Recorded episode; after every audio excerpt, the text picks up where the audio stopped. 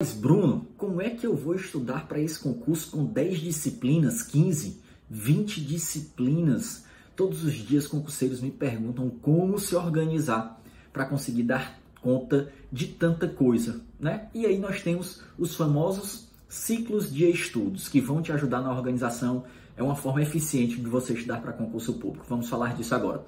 Se você não me conhece, eu sou Bruno Bezerra, hoje exerço cargo de auditor fiscal da Receita Federal e estou aqui nesse canal para te ajudar a ser aprovado em um concurso público. Então, vê só, o que é, que é estudar por ciclos? Vamos supor que o seu concurso tenha aí 10 disciplinas. Estudar por ciclos é você pegar blocos de disciplinas. Vamos supor que você pegue 3 ou 4 disciplinas dessas 10, monta um cronograma de estudos, estudando duas por dia, duas segunda, duas terça, tá certo? E vai repetindo duas, duas matérias, por exemplo, português e matemática português e direito administrativo, segunda, quarta e sexta.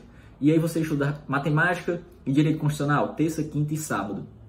Isso é um ciclo de estudos. Veja que você está girando em torno dessas quatro matérias, tá? É, e aí, é, dependendo do seu tempo disponível para estudar, do seu conhecimento prévio, do seu estágio de estudo, se você está começando agora, se você é faixa branca ou se você é faixa preta, esse ciclo de estudos vai ter mais ou menos matérias, porque não adianta você querer começar do zero, tendo três horas para estudar por dia, por exemplo, e querer começar com 15 disciplinas, você não vai avançar. Então você faz um ciclo com menos matérias. Agora, aquele cara que já está mais avançado, que já é faixa preta, que já estudou a grande maioria das matérias, ele pode ter 10, 11, 12, ele está muito perto da próxima, às vezes estudando todas as matérias ao mesmo tempo, porque ele já evolui muito mais rápido. Ele já está mais fazendo questões e fazendo revisões, enquanto faixa branca está estudando teoria, preparando um material para revisar, compreendendo a matéria, tá? Então, quais são as vantagens de você estudar por ciclo de estudos? Olha só, se você estuda uma matéria por vez, vamos supor, comecei a estudar português, demoro ali 20 dias. Depois dos 20 dias eu começo a estudar constitucional, demorei mais 20 dias, um mês. Depois administrativo, mais 20 dias, um mês.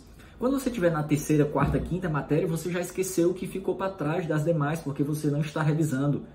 O ciclo vai te ajudar com isso, manter você, ajudar você a manter o nível parecido em todas as disciplinas, tá certo? Ele quebra também a monotonia. Quando você passa um dia todo estudando a mesma coisa, ou às vezes uma semana, você já não aguenta mais, já está de saco cheio daquela disciplina. E aí quando você troca, você consegue se concentrar por mais tempo, você consegue é, prolongar, prorrogar o seu tempo de concentração, você rende melhor nos estudos.